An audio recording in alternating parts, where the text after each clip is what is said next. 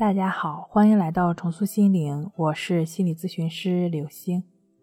本节目由重塑心灵心理训练中心出品，喜马拉雅独家播出。今天要分享的内容是：一遇到失眠，为什么人间的苦偏偏让我受个遍？说的容易，失眠的时候啥都不要想，但问题是根本停不下来，还会不断的在脑子里循环。别想，别想，别想。白天抑郁，晚上失眠，没有一丁点时间是好受的。该睡的时候睡不着，该干的时候干不起。这位来访者经常会觉得这一辈子就这样了。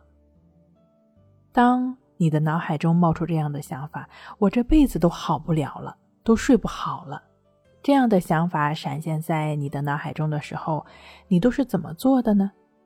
陷入深深的悲观失望中，认定这辈子只能这样，自怨自艾，埋怨老天的不公、家人的无能、自己的无奈，幻想着为什么别人都能好好睡觉，自己就得遭这些罪。越是羡慕别人，越是痛恨自己。真的不是你丧失了睡眠能力，也不是你不会睡觉了。只是错误的认同了头脑中飘过的想法，还把它当成事实，跟中午吃什么饭，我要是中了彩票一等奖一样，我的失眠这辈子都好不了了。这个想法也只是一个想法，本身没有任何的意义。如果你将这个想法信以为真，把这个想法的内容等同于事实。大概率就会被这个想法缠住了，因此我们要懂得识别这些令自己陷入到忧郁、烦闷心境中的这些想法。任何想法、任何念头的出现都不等同于事实，不能跟自己真正的睡眠划等号。你可能会说：“可是我之前一想到这儿，就真的睡不好了。”对呀。因为曾经的你，任何跟睡眠相关的信息，尤其是那些自己睡不好、失眠的事儿，他们一旦出现，你就会任由他们跟事实划等号啊，还不断的给他们添油加醋的联想，最后天平只能失衡，以真正的失眠告终。晚上睡不好，白天就希望从刷手机、吃东西、家里蹲。这些你以为的娱乐中能好过一点，其实并不是你享受他们，而是他们偷走了你的快乐。当你不知道做什么，什么都不想做的时候，这些事儿能给你带来的满足感越来越少，因为你获得的快乐的成本太低、太迅速，根本没有享受的空间和时间。欲望会驱使你找到更快乐的。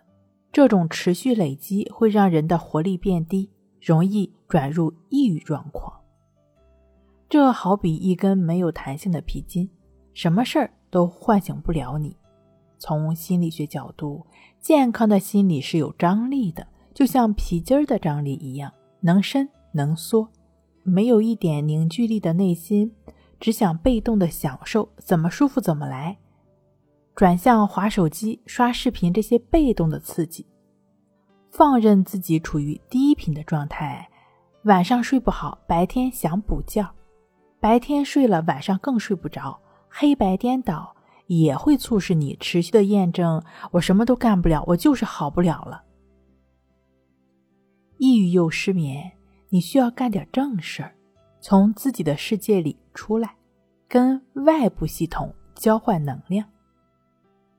这种正事儿啊，不是说你要马上投入到工作学习，而是说从自己的世界里出来，跟外部系统交换能量。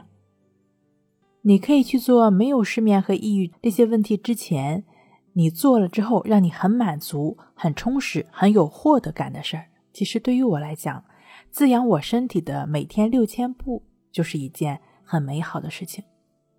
当然，你可以选择适合你的和曾经让你满足和充实的，也可能是你给自己好好做一顿饭，好好收拾收拾房间，去骑车，去访友，只要是曾经取悦又充实你的就好。它不仅能在很大程度上消耗你的能量，更是让你觉得我还是可以的，我能做这些。在这些情绪体验中，你开始对快乐重新定义。这一点对你的失眠很重要。除了晚上睡觉的时候，其他时间都离开床，重新建立跟床的条件反射。另外，避免白天补觉。如果实在是很疲劳，可以闭上眼睛，将注意力放在鼻孔的呼吸上，通过观察呼吸的方式，给内心做个 SPA，舒缓、放松、休息休息。如果你是抑郁和失眠症已经严重影响生活工作，那么李洪福老师《战胜抑郁》一书中的静坐关系法练习，以观察此时此刻的呼吸，让自己从陷入的思想中剥离，断除无意义、无厘头的联想和纠缠，持续的专注呼吸，也就意味着没有继续滋养焦虑。也就从持续抑郁低落中摆脱。曾经的你，不是在强行娱乐中变得更空虚，就是在抑郁和焦虑中交互加重。那做了正事的你，干活的时候干活，娱乐的时候娱乐，休息的时候休息。他们以恰当的节奏转换着，他们正在为你创造心理的秩序，平静安宁的心境。你又怎么会心境不佳、睡不好觉呢？睡不好学关系，关系五分钟等于熟睡一小时。好了，今天给您分享到这儿，那我们下期再见。